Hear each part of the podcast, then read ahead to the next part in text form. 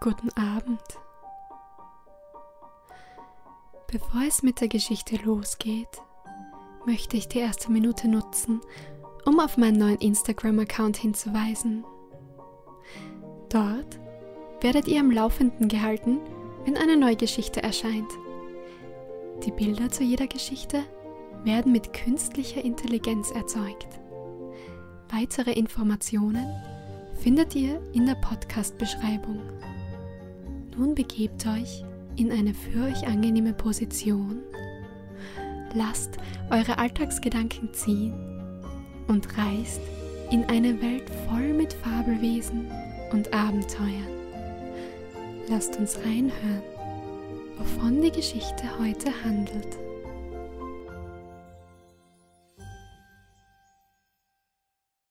Meine armen Blumen sind ganz verwelkt, sagte die kleine Ida. Gestern Abend waren sie noch so schön, und nun hängen die Blätter vertrocknet da. Woher kommt denn das? fragte sie den Studenten, der auf dem Sofa saß. Die kleine Ida hatte den Studenten sehr lieb, denn er wusste die allerschönsten Geschichten und schnitt ihr so drollige Bilder aus, Herzen mit kleinen Damen darin, die tanzten, Blumen und große Schlösser, deren Türen man aufmachen konnte. Ja, er war ein sehr lustiger Student. Warum sehen denn meine Blumen heute so krank aus? fragte sie wieder und zeigte ihm einen ganz verwelkten Strauß. Soll ich dir sagen, was ihnen fehlt? erwiderte der Student. Die Blumen sind heute Nacht auf dem Ball gewesen, und nun haben sie einen Katzenjammer. Aber die Blumen können ja nicht tanzen, sagte die kleine Ida. Doch, sagte der Student. Wenn es dunkel ist und wir Menschen schlafen, dann springen sie immer lustig umher, fast jede Nacht halten sie einen Ball. Können nicht auch Kinder auf diesen Ball kommen? Oh freilich, sagte der Student. Kleine Gänseblümchen und Maiglöckchen. Wo tanzen denn die schönsten Blumen? fragte Ida. Du bist doch schon öfters vor dem Tore an dem Schlosse gewesen, wo der König im Sommer wohnt, dort wo der herrliche Garten mit den vielen Blumen ist, weißt du, wo die Schwäne sind, die zu dir herschwimmen, wenn du ihnen Brotkrümchen geben willst. Dort draußen ist der große Ball. Du darfst es glauben. Ich war erst gestern mit meiner Mutter da draußen, sagte Ida aber auf den Bäumen waren keine Blätter mehr und es waren auch gar keine Blumen mehr da. Wo sind diese hingekommen? Im Sommer sah ich doch so viele. Die sind jetzt alle drinnen im Schlosse, sagte der Student. Sobald nämlich der König und die Hofleute in die Stadt ziehen, laufen gleich die Blumen aus dem Garten ins Schloss hinein und sind dort lustig und guter Dinge, die beiden schönsten Blumen setzen sich auf den Thron und dann sind sie König und Königin. Alle die dunkelroten Hahnenkämme stellen sich zu beiden Seiten auf und machen eine tiefe Verbeugung. Das sind die Kammerjunker. Dann kommen die anderen hübschen Blumen herbei und es ist ein großer Ball. Die blauen Veilchen stellen kleine Seekadetten vor. Sie tanzen mit den Hyazinthen und den Krokussen die gnädiges Fräulein angeredet werden. Die Tulpen und die großen Feuerlilien sind die alten Damen, die aufpassen, dass schön getanzt wird und alles hübsch ordentlich zugeht. Aber, fragte die kleine Ida, ist denn da niemand da, der es den Blumen verbietet, im Schlosse des Königs zu tanzen? Es weiß eigentlich niemand etwas davon, sagte der Student. Bisweilen kommt allerdings der alte Schlossverwalter, der dort draußen die Aufsicht führen soll. Er hat ein großes Bund Schlüssel bei sich. Aber sobald die Blumen die Schlüssel rasseln hören, sind sie mäuschenstill, verstecken sich rasch hinter die Gardinen und strecken nur noch die Köpfe hervor. Es müssen Blumen in der Nähe sein, sagte dann der alte Schlossvater. Ich rieche es wohl, aber ich sehe nichts davon. Das ist ja herrlich, sagte die kleine Ida und klatschte in die Hände. Könnte ich die Blumen nicht auch einmal sehen? Doch, sagte der Student. Wenn du wieder hinauskommst, dann vergiss nicht, durch das Fenster hineinzuschauen, dann wirst du sie schon sehen. Ich habe es erst heute Morgen getan. Da lag eine lange gelbe Lilie auf dem Sofa und streckte sich. Das war die Hofdame. Könnten die Blumen aus dem botanischen Garten auch dorthin kommen? Das wäre doch ein sehr weiter Weg. Oh, freilich, sagte der Student. Sie können sogar fliegen, wenn Sie Lust dazu haben. Hast du nicht auch schon die bunten Schmetterlinge gesehen? Sie sehen fast wie Blumen aus und sind auch Blumen. Von ihrem Stängel weg flogen sie hoch in die Luft hinauf, schlugen mit ihren Blättern, als ob es kleine Flügel seien, und dann flogen sie davon. Und weil sie sehr artig gewesen waren, bekamen sie die Erlaubnis, auch bei Tag herumzufliegen, und so brauchen sie nun nicht mehr nach Hause zurückzukehren, um wieder still auf ihren Stielen zu sitzen. Und so wurden die Blätter schließlich zu wirklichen Flügeln. Es kann übrigens wohl der Fall sein, dass die Blumen im botanischen Garten noch nie im Schlosse des Königs gewesen sind oder gar nicht wissen, dass es dort des Nachts so lustig zugeht. Darum will ich dir etwas sagen, worüber der Professor, der hier nebenan wohnt, du kennst ihn ja, sich sehr verwundern würde. Wenn du in seinen Garten kommst, dann erzähle nur einer Blume, dass draußen auf dem Schlosse großer Ball sei. Die sagt es dann den anderen, und dann fliegen sie alle fort. Wenn nun der Professor wieder in seinen Garten hinauskommt, so ist nicht eine einzige Blume mehr da, und er kann gar nicht begreifen, was aus ihnen geworden ist. Wie kann denn aber die eine Blume der andere dies erzählen? Die Blumen können doch nicht sprechen. Allerdings nicht erwiderte der Student. Sie verständigen sich eben durch Zeichen. Hast du nicht schon oft gesehen, wie die Blumen, wenn ein Lüftchen geht, sich zunicken und alle ihre Blätter bewegen? Das ist für sie ebenso deutlich, als wenn wir miteinander sprechen. Kann der Professor die Zeichen auch verstehen? fragte Ida. Jawohl. Eines Morgens kam er in seinen Garten und sah eine große Brennnessel, die einer schönen großen Nelke mit ihren Blättern ein Zeichen machte. Sie wollte damit sagen, du bist gar so niedlich und ich hab dich innig lieb. Aber dergleichen kann der Professor durchaus nicht leiden. Er schlug die Brennnessel sogleich auf ihre Blätter, denn das sind ihre Finger. Aber da brannte er sich, und seit der Zeit wagte er es nicht mehr, eine Brennnessel anzurühren. Das ist lustig, sagte die kleine Ida und lachte. Wie kann man einem Kinde solches Zeug vorschwatzen? sagte der langweilige Kanzleirat, der soeben zu Besuch gekommen war und auch auf dem Sofa saß. Er konnte den Studenten nicht leiden und schalt immer, wenn dieser die possierlichen Bildchen ausschnitt. Bald war es ein Mann, der an einem Galgen hing und ein Herz in der Hand hielt, denn er war ein Herzensdieb. Bald eine alte Hexe, die auf dem Besen ritt und ihren Mann auf der Nase trug. Das konnte nun der alte Kanzleirat nicht leiden, darum brummte er immer und sagte wie vorhin Wie kann man einem Kinde solches Zeug vorschwatzen? Das ist ja lauter Unsinn. Aber der kleinen Ida hatte das, was der Student von den Blumen erzählt hatte, doch recht gut gefallen, und sie dachte viel daran. Die Blumen ließen also ihre Köpfe hängen, weil sie von der durchtanzten Nacht so müde waren. Nun waren sie gewiss krank. Da ging sie mit ihnen zu ihrem anderen Spielzeug hin, das auf einem hübschen kleinen Tische stand, dessen Schublade auch noch voll der schönsten Spielsachen war. Im Puppenbette lag ihre Puppe Sophie und schlief. Aber die kleine Ida weckte sie auf und sagte zu ihr Du musst leider aufstehen, liebe Sophie, und heute Nacht mit der Schublade vorlieb nehmen.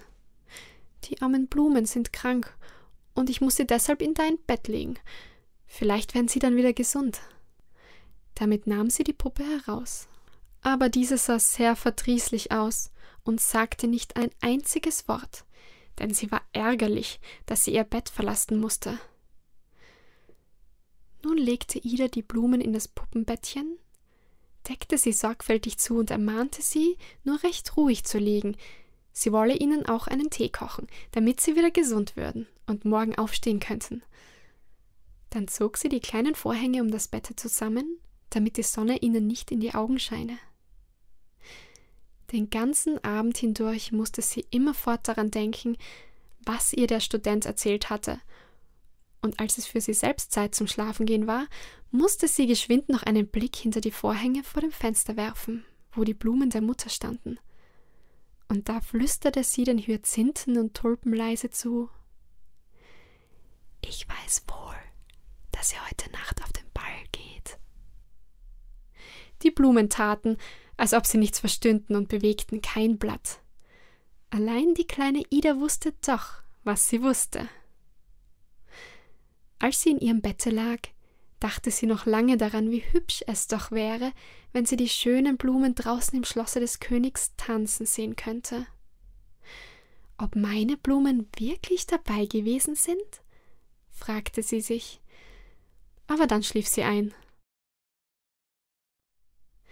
Mitten in der Nacht erwachte sie wieder. Sie hatte von den Blumen und dem Studenten, den der Kanzleirat wegen der Geschichte mit den Blumen gescholten hatte, geträumt. Es war ganz still in der Schlafstube. Die Nachtlampe brannte auf dem Tische und Vater und Mutter schliefen. Ich möchte wohl wissen, ob meine Blumen noch in Sophies Bett liegen, dachte sie. Leise richtete sie sich auf und blickte nach der Tür, die nur angelehnt war. Dort drinnen lagen ihre Blumen und all ihr Spielzeug.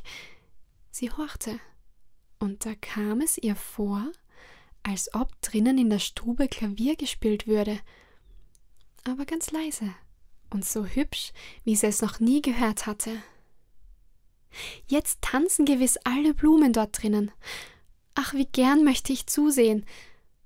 Allein sie wagte nicht aufzustehen, weil sonst Vater und Mutter aufgewacht wären. Wenn sie doch nur hier hereinkämen, dachte sie. Die Blumen kamen aber nicht herein. Dagegen spielte die Musik immer weiter. Und endlich konnte es Klein Ida nicht mehr in ihrem Bettchen aushalten. Es war doch gar zu schön. Leise, ganz leise stieg sie zu ihrem Bette heraus, schlich dann nach der Türe und sah in die Stube hinein. Oh, wie reizend war das, was sie sah. Obgleich keine Nachtlampe drinnen brannte, war es doch fast taghell im Zimmer. Der Mond schien mitten auf den Fußboden. Die Hyazinthen und die Tulpen standen in langen Reihen da. Es war nicht eine mehr am Fenster. Dort standen nur noch die leeren Töpfe. Auf dem Boden aber drehten sich die Blumen zierlich im Kreis, machten allerlei künstliche Figuren und hielten sich an den langen grünen Blättern, wenn sie sich herumschwangen aber am Klavier saß eine große Feuerlilie, die die kleine Ida sicher schon gesehen hatte, denn sie erinnerte sich noch ganz deutlich, dass der Student gesagt hatte Sieh nur, wie sie dem Fräulein Lina gleich sieht. Damals war er von allen ausgelacht worden. Aber jetzt kam es der kleinen Ida auch so vor, als ob die lange gelbe Blume jenem Fräulein ähnlich sehe. Sie hatte beim Spielen wirklich dieselben Bewegungen.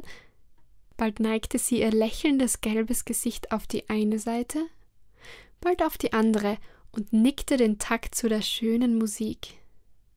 Niemand bemerkte die kleine Ida. Jetzt sah diese einen großen blauen Krokus mitten auf den Tisch, worauf das Spielzeug stand, hüpfen, dann auf das Puppenbett zugehen und den Vorhang beiseite schieben. Da lagen die kranken Blumen, aber sie richteten sich sogleich auf und nickten den anderen zu, was bedeutet, dass sie auch mittanzen wollten. Nun stand der alte Räuchermann, dem die Unterlippe abgebrochen war, auch auf und verneigte sich vor den hübschen Blumen. Diese sahen auch gar nicht mehr krank aus, sondern sprangen hinunter zu den anderen und waren recht vergnügt. Da erklang plötzlich ein Geräusch, als ob etwas vom Tische herunterfalle. Ida sah dorthin. Es war die Fastnachtsrute, die hinuntersprang, und sie schien wahrhaftig zu den Blumen zu gehören. Sie war aber auch sehr niedlich, und oben darauf saß eine kleine Wachspuppe. Die hatte gerade so einen breiten Hut auf dem Kopf wie der langweilige Kanzleirat. Auf ihren roten Stelzfüßen hüpfte die Fastnachtsrute mitten unter die Blumen und stampfte laut auf den Boden, denn sie tanzte Masurka, und diesen Tanz konnten die anderen Blumen nicht, weil sie zu leicht waren und nicht so fest stampfen konnten. Aber nun wurde die Wachspuppe auf der Fastnachtsrute plötzlich groß und lang, reckte sich über die Papierblumen hinaus und rief laut Wie kann man einem Kinde solches Zeug vorschwatzen? Das ist ja lauter Unsinn. Und dabei glich die Wachspuppe dem Kanzleirat aufs Haar. Sie sah gerade so gelb und verdrießlich aus wie er. Aber die Papierblumen schlugen sie an ihre dünnen Beine und da schrumpfte sie gleich zusammen, und es war nur wieder eine kleine Wachspuppe von vorher. Das war ein lustiger Anblick. Die kleine Ida konnte das Lachen nicht unterdrücken. Die Fastnachtsrute aber fuhr unverdrossen fort zu tanzen, und der Kanzleirat musste mittanzen. Es half alles nichts, ob er sich groß und lang machte, oder ob er die kleine gelbe Wachspuppe mit dem großen schwarzen Hut blieb. Endlich legten die anderen Blumen ein gutes Wort für ihn ein, besonders diejenigen, welchen im Puppenbette gelegen hatten, und so ließ die Fastnachtsrute die arme Puppe endlich in Ruhe. Da pochte es plötzlich ganz laut drinnen in der Schublade, wo die Puppe Sophie bei dem anderen Spielzeug lag. Rasch liefen der Räuchermann bis an den Rand des Tisches, legte sich der Länge nach auf die Tischplatte und zog die Schublade ein wenig heraus. Da richtete sich Sophie ganz verwundert auf. Hier ist ja Ball, sagte sie. Warum hat mir das niemand gesagt? Willst du mit mir tanzen? fragte der Räuchermann.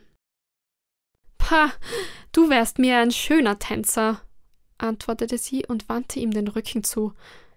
Sie setzte sich auf die Schublade und dachte, es werde wohl einer der Blumen kommen und sie auffordern. Aber es kam keine. Da räusperte sie sich.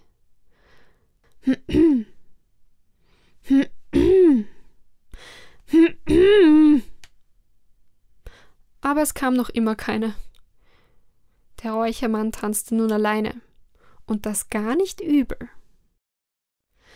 Als nun keine der Blumen Sophie zu bemerken schien, ließ sie sich plötzlich von der Schublade auf den Boden hinunterfallen, so dass es ordentlich klatschte und nun liefen alle Blumen rasch herbei und fragten, ob sie sich wehgetan habe, und waren überhaupt sehr aufmerksam gegen sie, ganz besonders die Blumen, die in ihrem Bette gelegen hatten. Aber Sophie hatte sich gar nicht wehgetan, und nun bedankten sich Idas Blumen für das schöne Bett.